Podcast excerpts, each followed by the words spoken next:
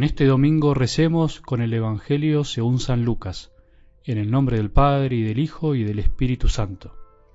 Jesús enseñó con una parábola que era necesario orar siempre sin desanimarse. En una ciudad había un juez que no temía a Dios ni le importaban los hombres, y en la misma ciudad vivía una viuda que recurría a él diciéndole, Te ruego que me haga justicia contra mi adversario.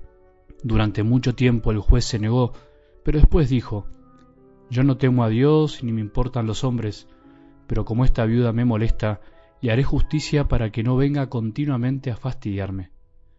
Y el Señor dijo, Oigan lo que dijo este juez injusto.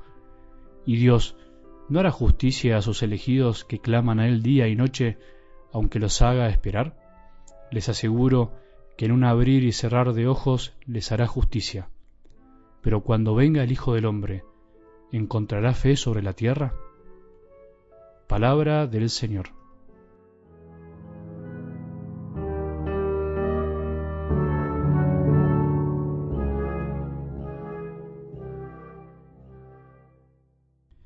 Cuando vuelva Jesús a la tierra, ¿encontrará fe sobre ella?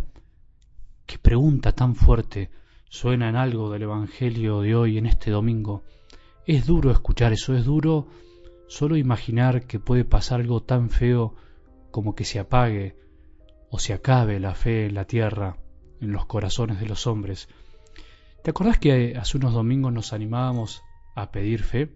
O mejor dicho, tomando la expresión de los discípulos hacia Jesús pedíamos que se nos aumente la fe. Hoy en cambio es un poco más drástico. ¿Habrá fe en algún momento cuando Jesús vuelva? Jesús al volver en su segunda venida encontrará fe en los corazones de tantos hombres. Encontrará hombres y mujeres que lo amen, que lo estén esperando, que crean en Él. Encontrará personas que no estén desanimadas y cansadas de buscarlo. Qué difícil poder comprender estas palabras de hoy, en realidad poder vivirlas. En este domingo, día del Señor, la palabra de Dios no quiere darnos temor, no quiere asustarnos o generarnos culpa para que hagamos algo por obligación, sino que las palabras de hoy quieren enseñarnos que la oración no debe ser justamente una obligación para cumplir, sino una necesidad para vivir, que es muy distinto, una necesidad de nuestra alma que aspira a la eternidad. A veces siento, y por ahí me equivoco, que los cristianos tenemos un concepto muy infantil sobre lo que es la oración, que me surge o prefiero llamarle diálogo, a veces para que se entienda mejor y no tanto oración. Prefiero preguntar a veces a las personas que me consultan o me hablan sobre el tema, les digo, ¿hablas con Jesús? ¿Lo escuchás? ¿Sabes por qué? Porque cuando pregunto a alguien si reza, o sea, si habla o dialoga con nuestro buen Dios, en general siempre me contestan lo mismo, sí, Padre, yo rezo a la mañana o a la noche antes de acostarme, o yo rezo también el rosario, y no tengo nada en contra, por supuesto, de ese modo de oración, al contrario, pero no puede ser lo único, no puede ser todo. La oración vocal no puede ser toda nuestra oración del día o nuestra vida de oración, es solo una partecita del todo. Mi oración personal no puede ser únicamente repetir oraciones enseñadas. ¿Qué es entonces para nosotros la oración? ¿Qué significa para nosotros el rezar? La oración a veces está tan desprestigiada en este mundo activista y amante de lo que ve nada más, de lo que da fruto y es medible y visible. Parece ser que el rezar es para unos pocos que no tienen otra cosa mejor que hacer, o sea, nada. El rezar para algunos es para las viejecitas de la parroquia, que son muy devotas y que como no tienen otra actividad van a matar el tiempo antes de la misa.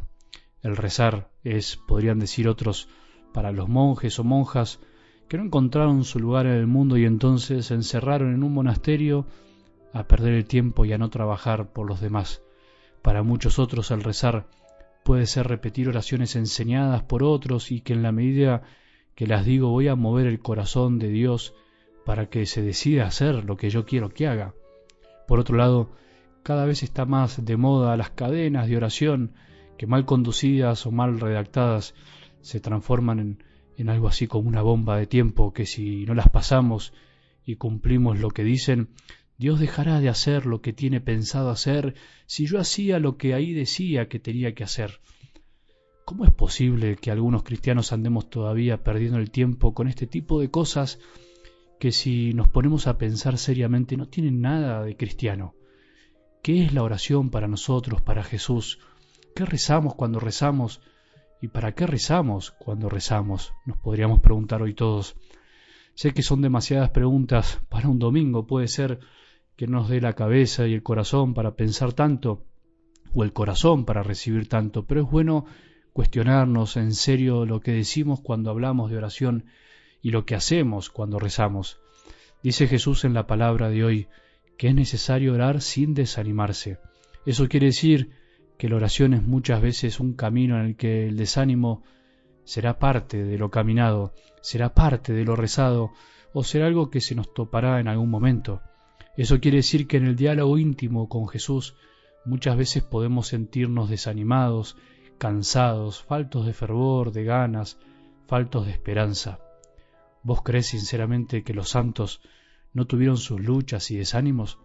Los santos nos ayudan a saber que es posible encontrar fe cuando Jesús vuelva a la tierra.